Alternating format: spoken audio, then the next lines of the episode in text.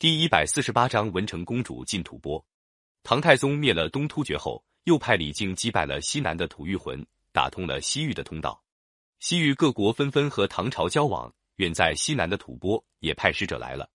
当时的吐蕃赞普名叫松赞干布，是个能文能武的人才。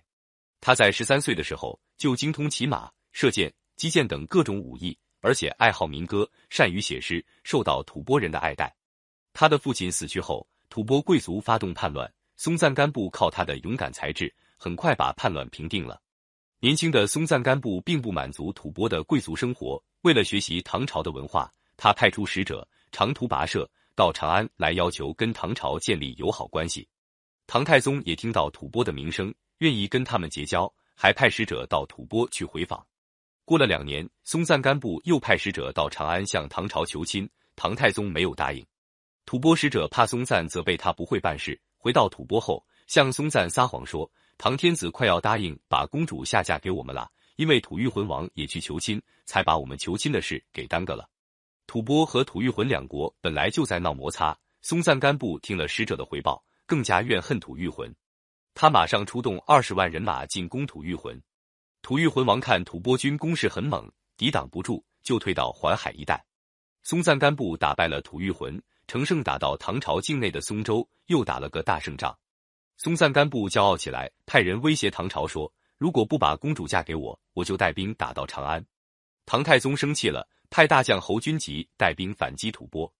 吐蕃将士对松赞干布挑起跟唐朝的战争，本来不愿意，看到唐朝派大军前来，都要求退兵。松赞干布眼看蛮干下去要遭到失败，就向唐朝求和。唐太宗本来愿意同吐蕃友好。也就同意讲和了。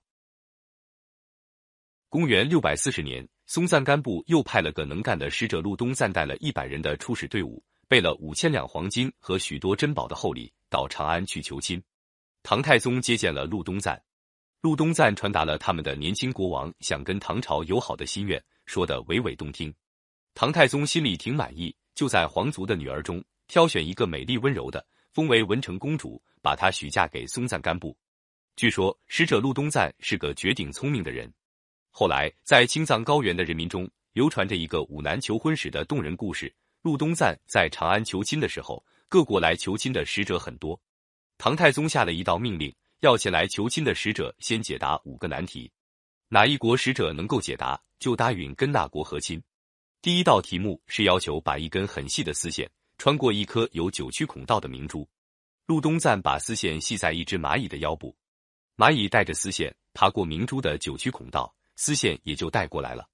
第二道题目是把一百匹母马和一百匹小马驹儿放在一起，要求辨认出哪匹马驹儿是哪匹母马生的。陆东赞把母马和马驹儿分开关了一天，断绝了马驹的饲料和水。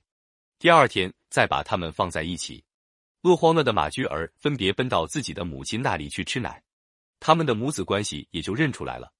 陆东赞通过了一道道考试。最后一道是要从二千五百名美貌年轻的女子中找出谁是文成公主。陆东赞凭他敏锐的眼力，一下子就把那一太大方的公主认出来了。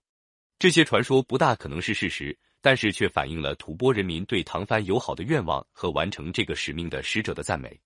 公元六百四十一年，二十四岁的文成公主在江夏王李道宗的护送下动身到吐蕃去。唐朝廷为公主备了一份十分丰富的嫁妆。金银珠宝、绫罗绸缎当然是少不了的。除此以外，还有许多吐蕃没有的谷物、果品、蔬菜的种子、药材、蚕种。他还带了大批的医药、种树、工程技术、天文历法的书籍。文成公主出嫁的消息传到吐蕃，从唐朝边境到吐蕃，一路上都有人准备好马匹、牦牛、船只、食物，接送文成公主。松赞干布亲自从罗歇赶到白海迎接。松赞干布和文成公主在那里举行了隆重的婚礼。婚礼结束后，松赞干布和文成公主越过雪山高原，到了罗歇城。公主入城的那天，罗歇人民像过盛大节日一样，载歌载舞，夹道欢迎。松赞干布还在罗歇按照唐朝的建筑格式，为公主专门建造了一座城郭宫殿，给公主居住。